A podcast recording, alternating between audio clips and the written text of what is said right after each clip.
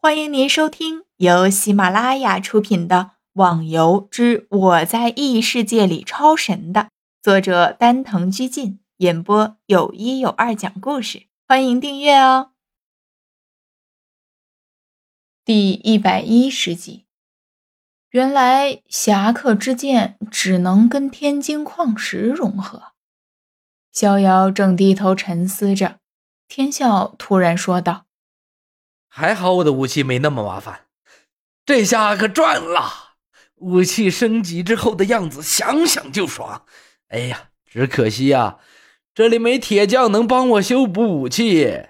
嗯，真是期待呀。哦，这你放心好了，我可以帮你的。逍遥说着，把九转神炉拿了出来，放在了地上。在地上的神炉像以前一样。逐渐变大，渐渐的变到一人多高的形状。逍遥，这什么东东？陆小凤没见过这东西，好奇的问道：“哈哈，神器九转神炉，可以炼化一切物品，空间无限。”逍遥笑着把右手举起来挥了挥，做了一个自己是这条街最靓的仔的造型。拿出了自己的黑金矿石和青龙剑，没办法，侠客之剑不好融合，只能融合自己的青龙剑了。把石头跟剑都扔到了神炉里，还是像以前一样，炉子的周围开始散发着光芒，时强时弱，让人看上去就像是炉子在吞噬着周围的光芒一般。顿时，炉子的顶盖儿突然的冒起来，里面的青龙剑也随之飘了出来。逍遥连忙伸手拿住青龙剑，仔细的看了下，发现原本整体青色的光芒中，现在隐隐的泛着丝丝的黑暗，看上去有种古朴的味道，让人心神一震。再看了下剑的属性，更是惊讶，居然由以前的一百五十攻击变成了现在的二百攻击。哎哎，逍遥怎么样？怎么样？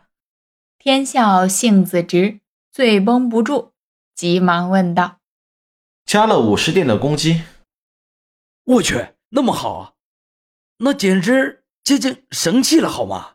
我原以为能加个十点二十点的攻击力已经很夸张了。天笑说着，连忙抓起自己的剑和矿石扔到了炉子里，人还在旁边手舞足蹈地跳起了奇怪的舞，那样子让人想起了那种围着香炉跳大神的巫婆了。叮的一声，天笑的剑也从炉子里飘了出来。天笑也不管剑的外表有什么改变，先看看剑的属性怎么样。哇，攻击力增加了六十点儿，爽啊！哎呀，太好了！六十点。众人一愣，向旁边的吴昕看过去。好家伙，这增加的点数怎么还不一样啊？呵呵。黑金矿石提炼过的武器，增加的属性攻击并不是固定的，这要看剑本身的属性，还有自身的运气了。哦，每个人的剑都经过提升之后，果然增加的属性都不一样。尤其是花满楼的剑，更是增加了六十五的攻击点。叶孤城的最少只增加了四十点。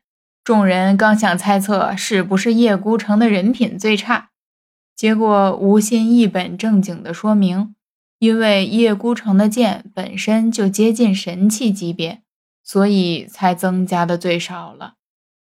接下来我们做什么呢？武器的武力值一提升，天笑感觉自己能干不少大事儿。我总有种感觉，神话的将来可能会发生异常巨大的变化。花满楼沉思了下，说道：“话里有话，怎么说？”陆小凤问道。“我也有这感觉，你们不觉得吗？”吴昕所说的四大禁地，就算是里面最大的怪，我看了下官方的公告，也只是排在 B 等级。但是在神话中最高等级的怪却是 SSS 等级的，我怀疑这种怪根本不是我们六个人的实力可以对付的。你是指？看来逍遥也想到了，我的意思就是说，我们还需要更加庞大的实力。现在神话中的几大行会分别是天下会、红旗团、狂龙会，还有雷霆帮。今后的战斗可能会扩展成大范围的帮会战斗。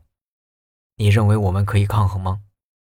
可是我们来玩游戏，并不主要是在这些，而是在修炼而已。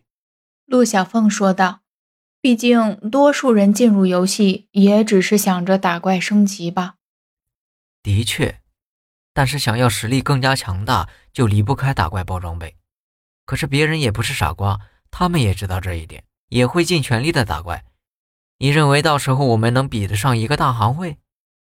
嗯，我们也需要建立一个行会，召集更多的人一起来帮我们。逍遥说出了花满楼想要说的话。行会吗？可是找谁来管理呢？我怀疑我们六个人没一个人是管理这些的材料。天笑的小脑瓜简简单单，天天大笑，想不了这么复杂的事情。听众小伙伴，本集已播讲完毕，请订阅专辑，下集更精彩哦。